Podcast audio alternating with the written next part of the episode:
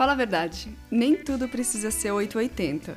O equilíbrio costuma ser a melhor forma de lidar com as situações, porque agindo assim, a gente pensa mais e dá o justo valor para cada coisa. Então, a minha sugestão é que você pondere as suas ações, porque nada extremista é bom. Sendo uma pessoa equilibrada, você não vai se arrepender por ter se precipitado ou por não ter se manifestado, por exemplo. E esse balanço é benéfico. Pode apostar. Um beijo!